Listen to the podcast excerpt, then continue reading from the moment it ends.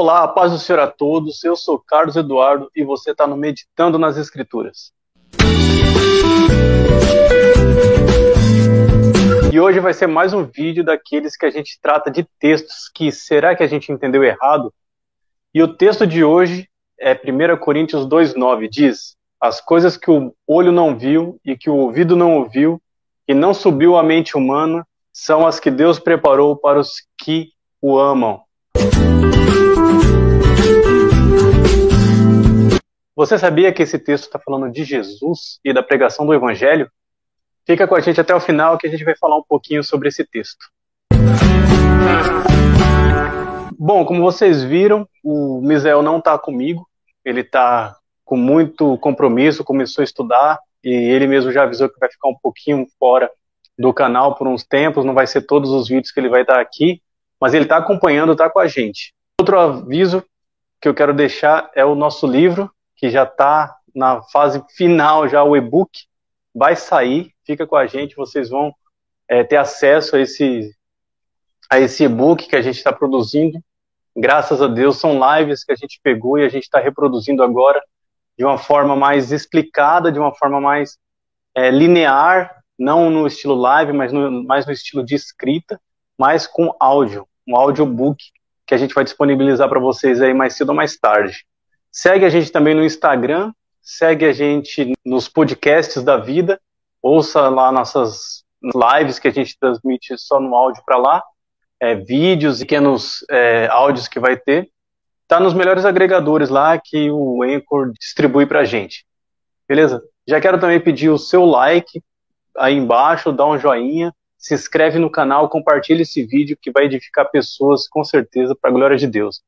Beleza? Mas vamos para o vídeo. Pois é, então, a primeira carta aos Coríntios, capítulo 2, versículo 9, está falando de um texto que está lá em Isaías, capítulo 64. Ele fala sobre Jesus Cristo.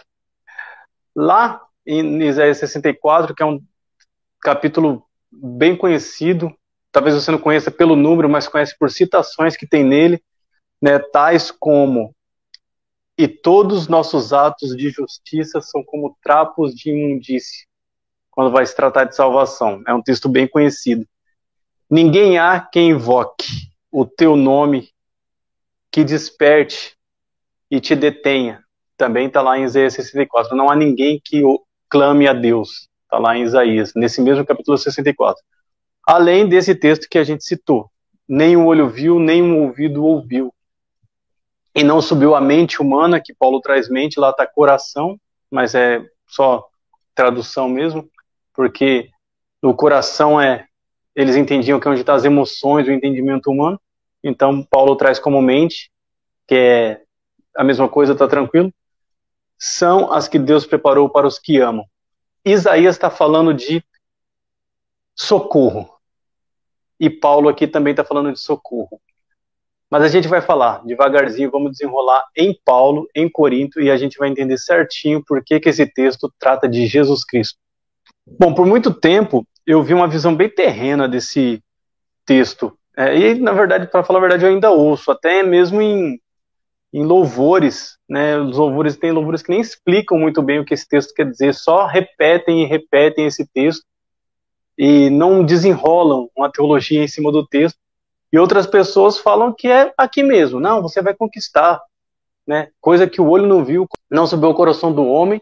É, Deus tem preparado para você. Vai que a vitória é sua. Confia em Deus. Né? E coloca isso num plano bem terreno, o que não é. Não trata de coisas terrenas. Né? E, infelizmente, isso acusa, isso denuncia que a gente está sendo preparado para a terra mesmo. Quando a gente ouve alguns textos de promessa de Deus e só puxa ele para a terra, isso denuncia a nossa má teologia.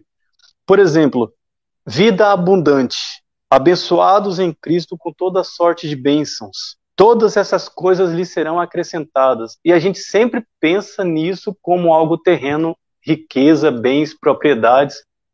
E isso, como eu já falei em outras oportunidades, diminui demais o texto, não é o que Deus prometeu. Deus nunca prometeu paz na terra.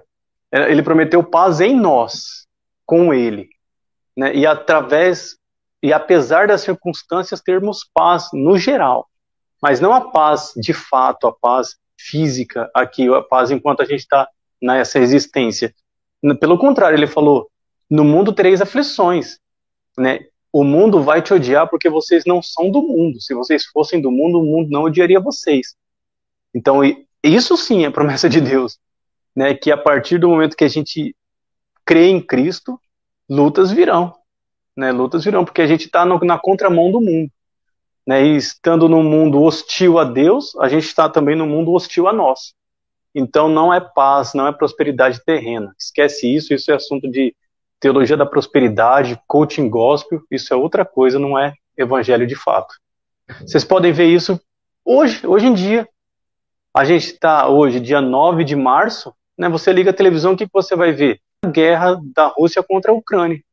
E eh, eu estou seguindo o pastor Franklin Ferreira, e ele vira e mexe posta alguma coisa da Ucrânia lá. E ele postou um vídeo do pastor chamado Anatoly Smilikovsky, que ele traz alguns, tipo uns boletins lá da, da guerra e de como a igreja está se virando lá nossa, ele falou que não, tá, não, não tem condições de ter culto. A igreja não tem condições de se juntar para celebrar né, a comunhão. Não tem. Ele falou que os pastores, os irmãos, desceram do púlpito e estão fazendo outras obras agora. Agora a igreja está fazendo obra de caridade, mais, né? Agora a igreja está fazendo abrigo, e não na igreja, mas ela está trabalhando com o corpo fora da igreja, fora da Ucrânia até, para é, socorrer pessoas, para levar donativos, para esse tipo de coisa. E não está tendo culto. Né? Simplesmente assim, não está tendo um, um, um, ajuntamento de pessoas para louvar o Senhor em um lugar onde eles eram acostumados a, a se juntar. Então, as igrejas estão fechadas, rotinas alteradas e tudo bagunçado. Né? E aí você vai prometer paz né, na terra, se esse povo tivesse esse tipo de teologia de paz na terra, apesar de qualquer coisa, eles estariam com uma crise de fé nesse momento. Né? Sem contar os campos de concentração que tem por aí, sem contar as mortes de cristãos que tem por aí. Então a gente não a gente não pode atribuir no texto o que o texto não nos diz, né, que é paz na terra e pronto a todos os homens, ou o que Deus prometeu para nós, o que nosso olho não viu, o que o ouvido não ouviu, né, é, e o que não subiu ao nosso coração é paz, prosperidade, riqueza e outras coisas. Não é isso que o texto diz, né? Se a gente vê e a gente vai ver agora todo o contexto, a gente vai aprender. E outros ainda, olha só, joga essa passagem para o futuro, para o céu, o que também está errado, olha só. Acredita que, como eu mesmo acreditava, né, que essa passagem se trata da eternidade. Então, o que os olhos, o que olho nenhum viu, o que ouvido nenhum ouviu, o que tem no céu preparado para aqueles que amam a Deus. Né? Só que não. A passagem não trata nem da terra, e nem da eternidade no céu. A passagem trata de Jesus Cristo, encarnado como homem, perseguido, morto e ressuscitado para salvar um homem pecador. É disso que a passagem trata. Veja só, Corinto era uma cidade grega, envolvida na sua cultura, naturalmente. Né? A cultura grega, na época, muito valorizava os filósofos, né? amantes da retórica, homens que iam nas praças e falavam das suas ideias, das suas filosofias, né, falavam dos deuses, das angústias humanas, né, é, faziam teses sobre a existência, e isso cativava muita gente. Né, muita gente ouvia eles falarem aquilo, até perguntava, faziam-se discípulos com isso. E por conta da retórica, da forma de falar, dos argumentos usados, das frases de efeito, né, que convencia aquelas pessoas, aquelas pessoas viravam até adeptos desses filósofos e seguiam, vamos dizer assim, a escola dos filósofos. A gente pode ver uma pontinha disso aí quando Paulo vai a Atenas e ele começa a falar no Areópago, que é uma praça onde todo mundo falava, né? É, já projetada para isso. Então ali iam revezando, né? Homens que falavam das suas ideias. Né, às vezes mais de um falava e cada um juntava o seu grupinho ali e falava para eles e mais pessoas iam se juntando. Então, a sociedade que Corinto estava envolvida era uma sociedade de pessoas com a boa retórica, com a boa oratória, pessoas que falavam bem e através da sua é, da sua capacidade de convencimento trazia pessoas para si. E Paulo foi justamente quebrando isso. Né? Paulo foi justamente desfazendo essa ideia entre os coríntios. Ele vem trazendo isso justamente na carta.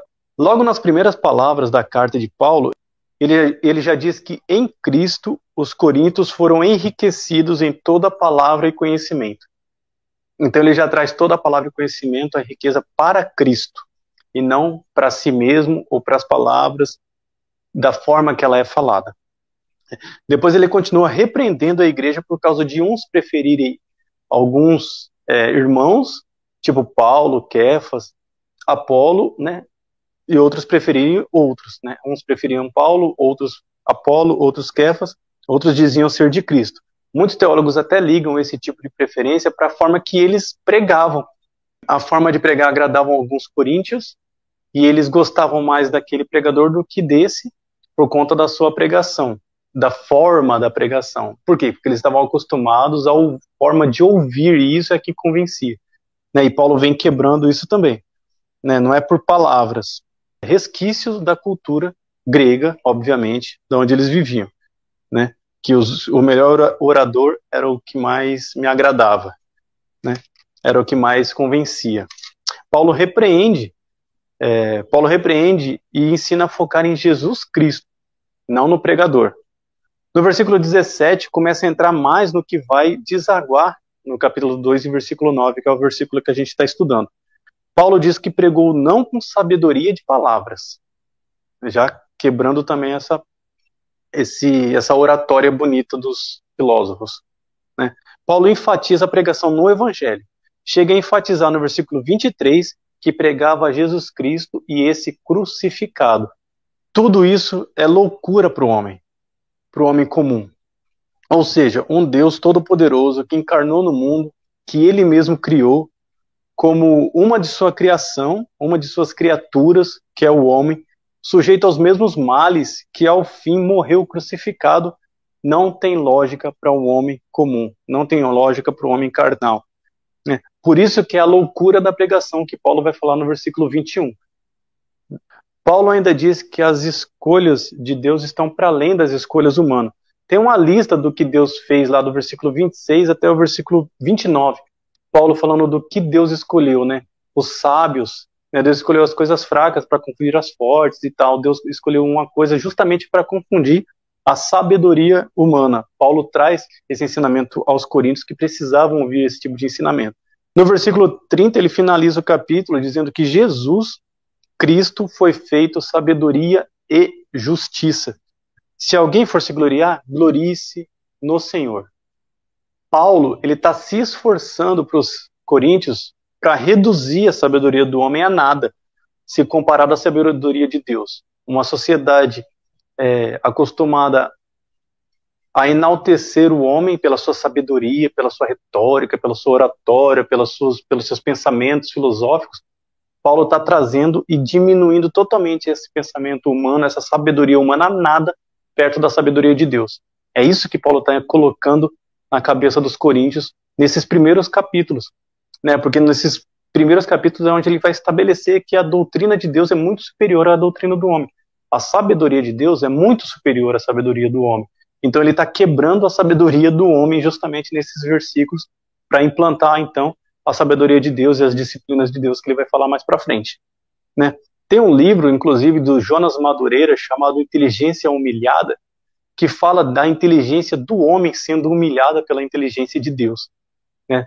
trazendo que a sabedoria, a inteligência, os planos de Deus é, são muito maiores né, do que os nossos planos, no, a nossa sabedoria. Né. Eu dei um Google rapidinho ali, vi no, no Amazon a 51 reais esse livro, mas no Ponto Frio eu achei a 38. Então, se você se interessar, é um livro bom. Eu não li, mas eu já ouvi muita gente falando bem desse livro, que ele traz justamente essa diminuição da sabedoria humana, né, diante da sabedoria de Deus. É o que Paulo está ensinando aos Coríntios e nos ensinou para estar tá falando aqui agora. Paulo chega no capítulo 2 já falando que quando pregou não quis usar de palavras difíceis, né, de palavras sublimes no versículo 1 ou persuasivas no versículo 4 para convencer os coríntios, mas simplesmente anunciou o testemunho de Jesus e esse crucificado. Justamente para que a fé daqueles irmãos e a nossa hoje lendo essa carta, não se apoiasse na sabedoria humana. No versículo 5 ele vai falar sobre isso. Mas na demonstração do Espírito e de poder, para a nossa fé se apoiar no poder de Deus. E aqui não estou falando de milagre. Sabemos que milagres não produz fé, e sim ouvir a palavra. Paulo ainda fala que falaram da sabedoria de Deus e não do mundo. E por que falaram? Paulo fala no, no, no plural. Porque ele fundou essa igreja junto com Priscila e Áquila. Né? São três fundadores da igreja de Corinto. Então eles três falavam de Jesus crucificado, falavam dessa loucura da pregação, da loucura do evangelho. No versículo 18 do capítulo 1, por exemplo, ele vai falar que é a loucura da cruz, né? Então Paulo ensina que falaram da sabedoria de Deus e não da sabedoria do mundo, sabedoria que estava oculta em mistério. Nenhum dos poderosos a conheceu, senão não teriam crucificado Jesus. Deus, porém, revelou essa sabedoria a nós pelo Espírito. É nesse contexto que Paulo diz: as coisas que o olho não viu, o ouvido não ouviu e não subiram à mente humana, são as que Deus preparou para as que o amam. Então, no versículo 12, Paulo diz que Deus nos dá o seu espírito para que possamos conhecer o que nos é dado gratuitamente, a salvação através de Cristo. E finalmente o capítulo e finaliza o capítulo dizendo: Pois quem conheceu a mente do Senhor para que possa instruir? Mas nós temos a mente de Cristo. Ou seja, homem nenhum, nem sabedoria, ou riqueza, ou força nenhuma conceberam um plano de redenção como Deus planejou. Deus usou as coisas loucas para confundir as sábias. Não se apoiou em sabedoria humana para resgatar os pecadores.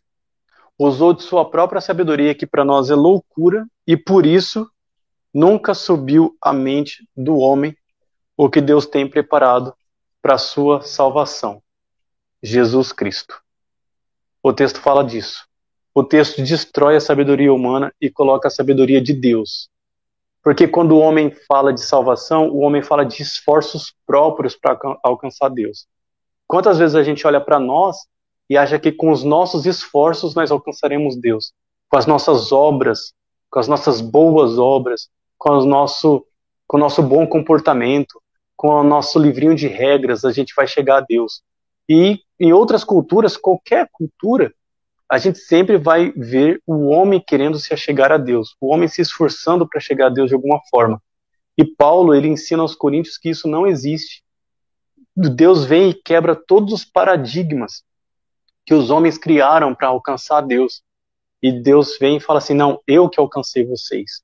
Vocês não teriam capacidade e nem vontade de me alcançar, tanto que eu tive que descer para salvar vocês pecadores. Eu tive que encarnar como um de vocês, ser humilhado, perseguido, morto e ressuscitado, subindo aos céus, salvei vocês. É assim que Deus agiu.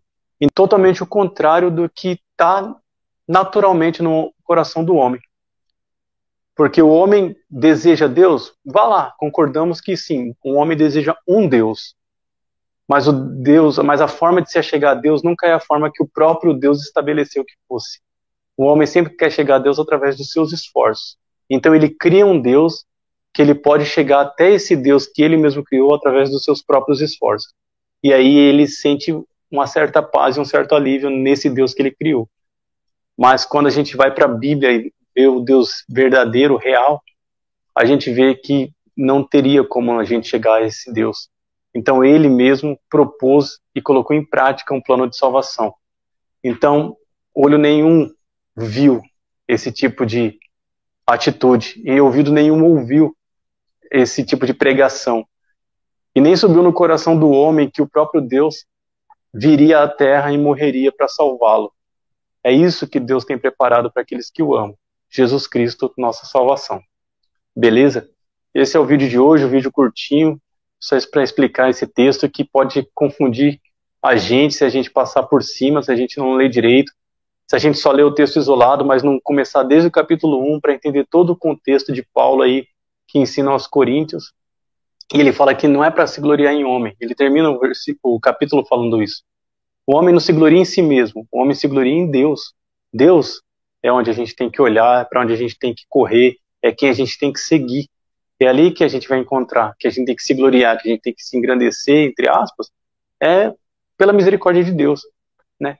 Então olhem para o texto e extraiam do texto aquilo que o texto está dizendo e não colocamos no texto aquilo que nós pensamos, né? Porque se a gente isolar o texto, a gente consegue fazer isso com quase qualquer texto da Bíblia. Mas se a gente lê o texto, a gente vai ser ensinado, discipulado por Jesus Cristo pelas palavras de, do Espírito Santo. Beleza?